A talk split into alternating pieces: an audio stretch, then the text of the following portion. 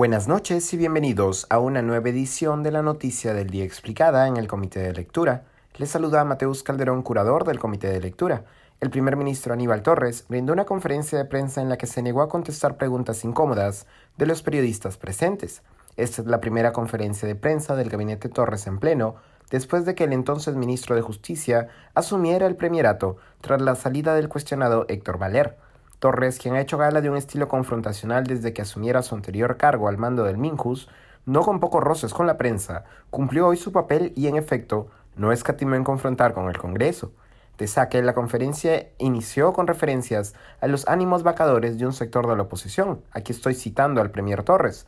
El Congreso siempre está permanentemente buscando allanar el camino hacia la vacancia.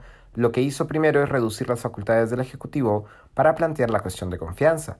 Estas acciones del Congreso, en abierta contradicción de la Constitución, respaldados con un sector del TC, dijo, dan lugar a consecuencias muy negativas para nuestro país. Torres llegó a afirmar que existe, cito, todo un plan para dar un golpe de Estado. Y a continuación se refirió a la presidenta del Congreso, Mari Carmen Alba. En los últimos días, Alba ha sido duramente criticada después de que un reportaje del semanario Hildebrandt en sus 13 denunciara un presunto cónclave protagonizado por algunas cabezas de la oposición legislativa para vacar al presidente Castillo.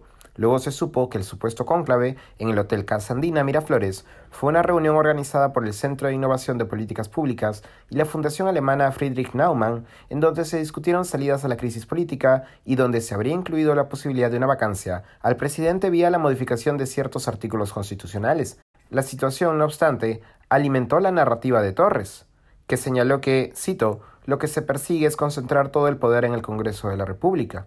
Invoco a los congresistas a que cesen en esta actitud porque vuelvo a recordarles lo que pasó con el expresidente Fujimori y sus seguidores. El premier dijo también que, si se pretende vacar al presidente, nadie está seguro de que la congresista Alba asuma el gobierno. Además de denunciar ante la comunidad internacional el supuesto plan de vacancia, Torres indicó que, cito, la conducta de los congresistas que están buscando dar el golpe mediante los mecanismos que me he señalado infringe la Constitución y eso da lugar a una acusación constitucional. Hacia el final, el Premier se negó a responder respecto de las denuncias de la prensa contra el ministro de Transportes y Comunicaciones Juan Silva, después de que la unidad de investigación de Latina revelara ayer domingo que un colaborador de Silva ejercía como filtro de selección de personal, favoreciendo militantes y allegados a Perú Libre. La respuesta del Congreso no ha tardado en llegar. El legislativo ha llamado irresponsables a las palabras de Torres, calificándolas de amenazantes. Es evidente que el gobierno está llevando a cabo un plan de desprestigio sistemático de la institución parlamentaria, agrega el comunicado.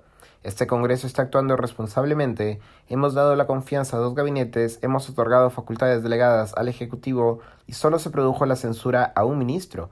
Y récord de interpelaciones, como lo mencionó el Premier, es porque también hay récord de ministros incompetentes, se lee en el comunicado en otro momento. Eso ha sido todo por hoy, volveremos mañana con más información. Que tengan buen día.